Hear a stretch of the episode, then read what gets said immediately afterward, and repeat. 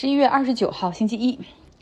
又一种新的变异病毒出现了哈，请大家不要叫它南非变异，因为首先它是在博茨瓦纳被发现的，只不过传到南非之后，然后呢，这个病例激增，被科学家发现，并且上报给了世界卫生组织和多国分享数据。到目前为止，它应该是出现的最严重的一次变异，有非常多的变异的部分。一个科学家用 horrific 恐怖来形容，那另外一个科学家则称这是他见过最糟糕的一种变异。这种病毒尽管已经蔓延到了欧洲，但是欧美国家以及以色列出台了对于南非哈以及周边国家的飞行禁令。那这个病毒到底有多严重？这样的禁飞有没有必要？今天我们要来详细的说一下。世界卫生组织已经把这个变异的病毒命名为 Omicron，继续是沿用希腊字母哈，以防止对这种这个上报的国家以及病源产生国进行歧视。起名字的时候，其实希腊字母从阿尔法、Delta。一直到现在，这个 Omicron 其实中间还跳过了两个希腊字母，一个是 Nu，叫 New，因为 New 和新的这个是一样的，就是和英文里的那个新的那个单词是一个发音，所以怕担心搞混哈，跳过。那另外还有一个希腊字母，他们是跳过的哈，Xi，呃，大家应该懂是为什么。OK。说一说这个事情整个的进展哈，在十一月二十五号的时候，也就是美国感恩节这一天，南非的科学家向世界卫生组织报告了这种变异，说它已经在南非快速传播，在南非的豪登省已经有七十七例确诊，呃，在考虑到南非的疫苗接种率只有百分之二十四哈，我又我又不得不提出我之前那个理论，就是如果我们不能够在全球范围内提高疫苗的接种率的话，那我们恐怕会面临着更多的。变异病毒，所以永远是追着变异病毒跑的感觉，所以还是要加大疫苗的量哈。那么在实验室里的检测结果，南非的科学家发现这个病毒上面有五十多个变异是之前所没有见过的，其中三十个变异发生在蛋白质上。这就意味着它更容易嵌入到人体的细胞。这个变异病毒容易的入侵人类的免疫系统，不论是之前打了疫苗所形成的抗体，还是之前因为感染而自身形成的抗体，可能对于这个 Omicron 的抵抗力都不是很强。那对比一下哈，这个我们现在就很多国家都有这个 Delta 病毒，它上面只有两组变异，就已经让它的传染力那么强了。那现在这个 Omicron，它的上面是有十组这样的变异哈，所以如果跟这个 Delta 对比一下的话，你会知道它的传染性是更强的。不过因为现在数据有限，所以我们并不清楚哈，就是这个 Omicron 这个变异病毒感染之后，它是比其他的那些变异病毒要更加严重吗？然后会有什么样的症状？这些目前因为数量太少哈，所以科学家们还没有做出任何的总结。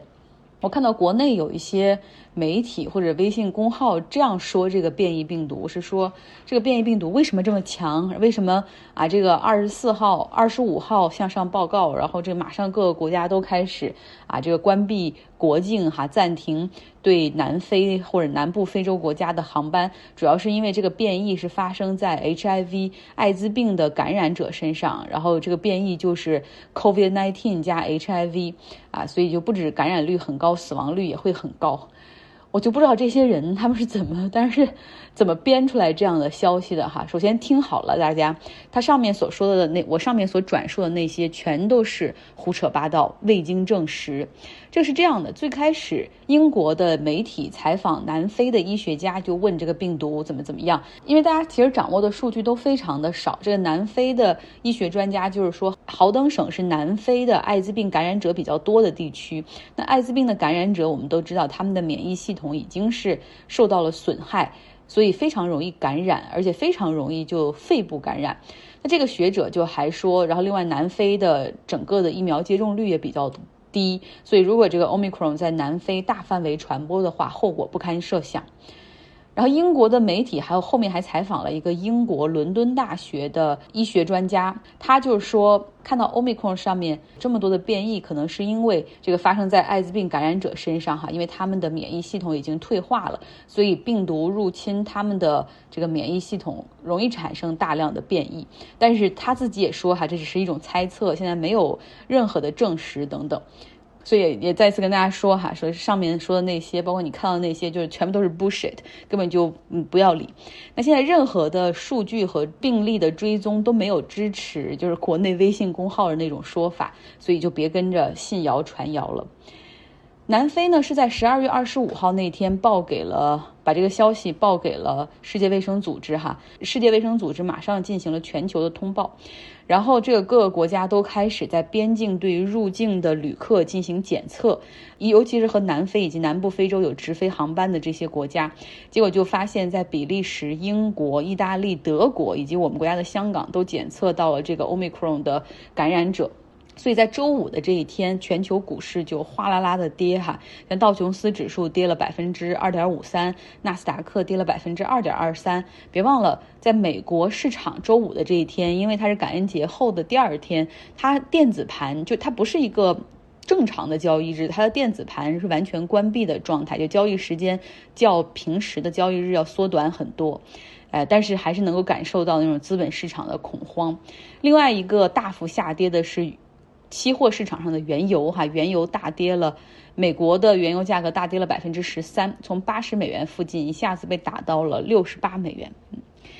，OK。紧接着呢，这个各个国家都开始对南非及其南部非洲周边国家进行了航班的控制。比如说荷兰，他对两个从南非直飞过来的航班在机场做了落地的检测，两个航班加起来都快六百人了。荷兰的机场它的这个检测能力没有这个水平的哈，所以这五六百人就在机场里等了五到六个小时。然后这条件也是非常差，很拥挤，然后甚至他们所等待的那个区域通风也并不是很好。最终呢，是有六十个乘客是 COVID-19 阳性，其中十三个乘客确认他们所感染的就是这个 Omicron。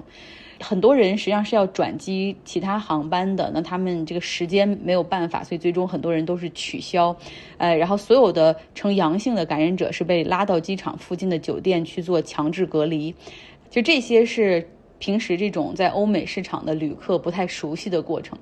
那在荷兰的阿姆斯特丹，它还有一些航班，不仅是和南非哈，像博茨瓦纳、纳米比亚，它也有这种直飞或者中转的航班。所以荷兰卫生部就通知机场快速联络，从上周一啊开始，从南部非洲这些国家过来的这种入境的旅客，要求联系这些人，让他们赶紧去检测。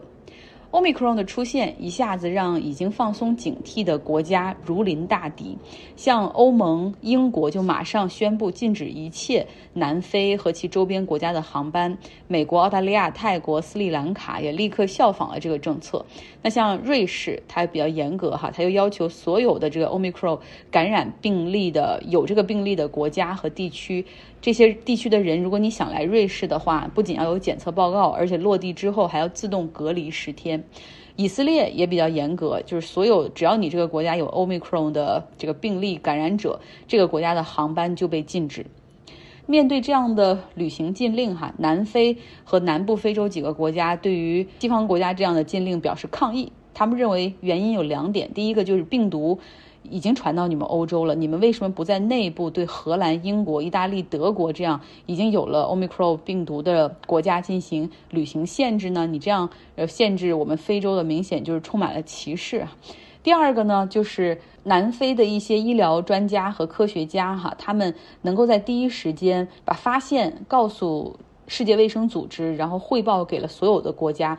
其实这是件好事儿哈，这种非常的透明公开的机制有助于全球一起去抗疫。但是现在变成了西方国家对于南非的一个惩罚性的措施，在很多科学家看来，这是不利于全球去协作抗疫的。因为你想，未来某个国家，他们的科学家如果发现了一些新的变异病毒之后，那你要考虑到。不要受这个 penalize，就是不要受惩罚，不要遭受这个旅行限制，对吧？不要让自己国家经济受到影响，很可能这个国家的政府就不会允许科学家第一时间向外界进行通报，对吧？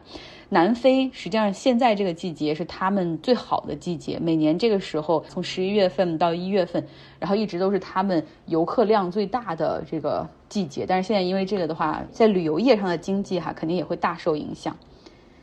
OK，我们再回头来看看南非现在的情况。目前呢，南非每天新增的感染大概只有两千八百多例。按照欧美的标准，其实这是非常低的。嗯，像欧洲大概每天都是三万多左右哈。呃，但是呢，大家觉得南非它现在这个感染率低，主要是因为检测率也比较偏低的原因。